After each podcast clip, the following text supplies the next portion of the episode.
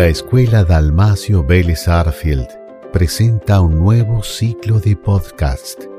22 textos de la mano de sus autores, edición 2020 de Mi Palabra Vale. Toneladas de Inconsciencia. Autora Lucía Díaz. Cuando voy de casa al colegio, al club, al centro, a la costanera, a donde vaya, en el recorrido de mi camino seguro que observo como mínimo un envase plástico tirado. Muchas veces me doy cuenta que algunos de esos recipientes hace muchísimo tiempo que permanecen allí, pudiendo estar años y años sin tener ninguna alteración. Un proceso tan largo de degradación y un plazo tan corto de utilización del envase que no justifica su existencia. El plástico está presente en nuestro día a día más de lo que creemos. Estos recipientes tienen la vida útil de solamente un uso, con promedio de utilización de 20 minutos, teniendo como tiempo de degradación nada más ni nada menos que mil años. Las grandes cadenas comercializadoras optan por el plástico como recurso para envasar sus productos, por su maleabilidad, pudiéndose adaptar a distintas formas. También es elegido principalmente por su durabilidad y bajo costo de producción pero no se refleja su verdadero costo si se considera el impacto que se tiene sobre el medio ambiente. Increíblemente, por cada segundo, 200 kilos de este material acaban en los océanos.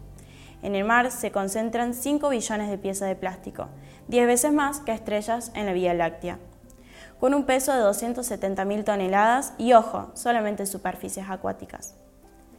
Si aportamos en disminuir la contaminación plástica, optando por productos con recipientes biodegradables o retornables, no parece que estamos ayudando mucho, pero para el mundo significa un gran respiro.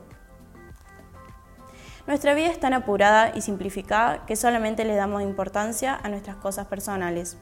Por eso las grandes empresas nos facilitan el consumo.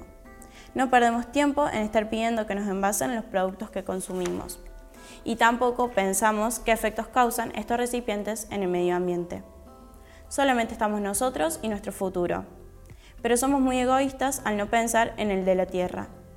Deberíamos tener en cuenta que por estos malos hábitos, kilos de plástico por día nos van a acompañar durante toda la vida.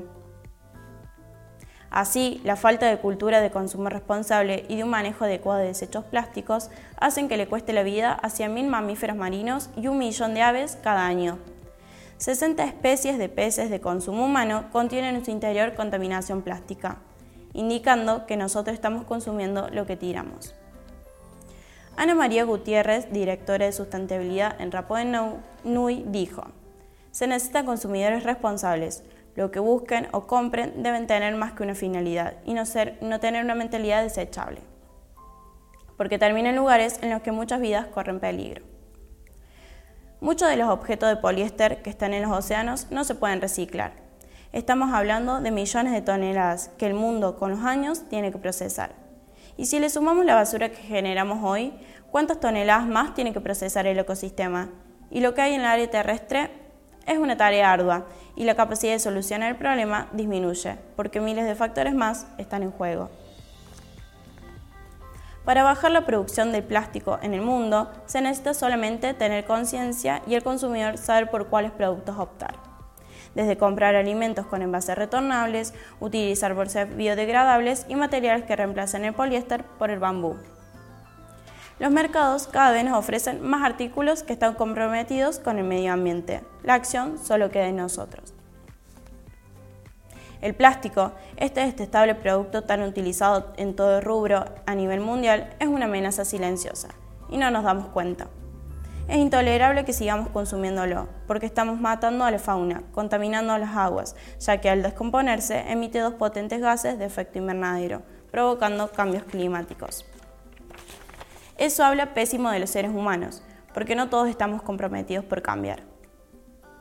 La naturaleza es perfecta, pero los problemas que tiene es porque los provocamos, desde las más mínimas acciones. ¿Qué está pasando con nosotros?